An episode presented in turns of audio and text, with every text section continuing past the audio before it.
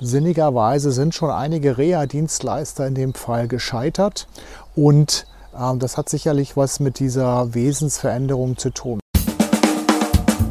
Auf geht's, der Reha-Podcast, der Podcast von Reha Management Nord. Mit Tipps und Ideen zur Rehabilitation für Unfallopfer, Rechtsvertretungen und Versicherungen.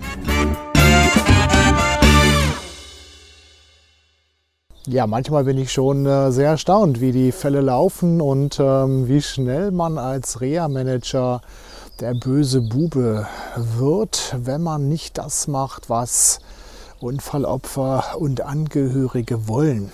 Ähm, ganz konkret geht es äh, um ein Unfallopfer mit Folgen eines Schädelhirntraumas, unter anderem einer Frontalhirnschädigung, die sich mit dem Thema schon mal beschäftigt haben, wissen, dass es einhergeht oftmals mit einer Wesensveränderung. So auch in dem Fall. Und ähm, sinnigerweise sind schon einige Reha-Dienstleister in dem Fall gescheitert und das hat sicherlich was mit dieser Wesensveränderung zu tun. Ich habe versucht, einen anderen Weg zu gehen und ähm, wie ich schon gesagt, es war nur ein Versuch, der letztendlich gescheitert ist, weil die betroffene Person und dann auch nachfolgend aus dem Familienkreis doch sage ich mal, ähm, kommuniziert wurde ohne jeglichen Respekt. Das ging sogar so weit, dass eine Reha-Einrichtung, die sich bereit erklärt hatte, nochmal einen neuen Reha-Vorschuss ähm, zu wagen, äh, letztendlich ablehnte, ähm, das Unfallopfer auch aufzunehmen. Und ich denke einfach mal, das sagt schon eine ganze Menge.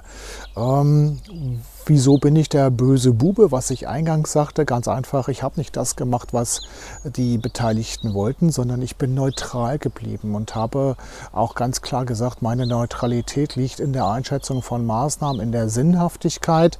Und ähm, es ist auch manchmal sehr spannend, wie Akteure im Reha-Verfahren dann auch versuchen zu beeinflussen. Unter anderem hatte ich ähm, einer Therapieeinrichtung eine Kostenzusage Zusage verwehrt, weil nach den mir vorliegenden Unterlagen die Therapie zumindest in diesem Umfang überhaupt nicht erforderlich oder sinnvoll ist. Denn wenn ich eine Gedächtnisstörung habe und nur eine Aufmerksamkeitsspanne von vielleicht 25, 30 Minuten, dann stellt sich für mich eine Frage, warum ich zwei Stunden Therapie machen möchte, ohne jetzt da weiter darauf eingehen zu wollen. Ähm, Zumal auch noch äh, der, die Vorgabe war, dass fast ausschließlich nur Sozialversicherungsleistungen in Anspruch zu nehmen sind. Das hat einen rechtlichen Hintergrund. Ähm, und insofern, sage ich mal, äh, habe ich nicht das gemacht, was ähm, auf der einen Seite äh, äh die Therapieeinheit äh, wollte und auf der anderen Seite, was die Familie wollte. Insgesamt habe ich dann reagiert und habe letztendlich die Begleitung abgebrochen und abgelehnt, weiter zu arbeiten, weil meine Neutralität in dem Fall nicht mehr gewahrt sein kann. Ähm, was das Unfallopfer betrifft, habe ich viel Verständnis für das eine oder andere, auch wenn ich oftmals gesagt habe, bitte gehen Sie vorsichtig mit den Ressourcen um, setzen Sie Leute nicht unter Druck äh, und verlangen Sie nicht immer alles von jetzt auf gleich. Ähm, wenn aber natürlich das familiäre Umfeld auch entsprechend reagiert, ähm, ist das natürlich schwierig.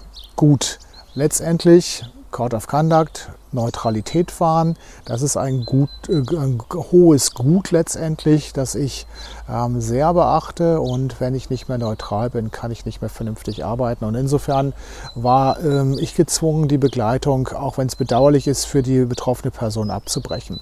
Und ja, wie es da weitergehen wird, kann ich nicht sagen.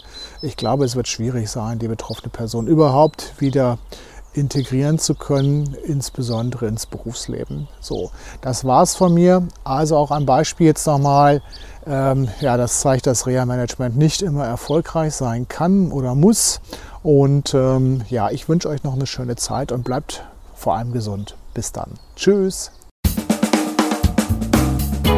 Das war eine Folge von Auf geht's, der Reha-Podcast, eine Produktion von Reha Management Nord. Weitere Informationen über uns finden Sie im Internet unter www.rehamanagement-nord.de.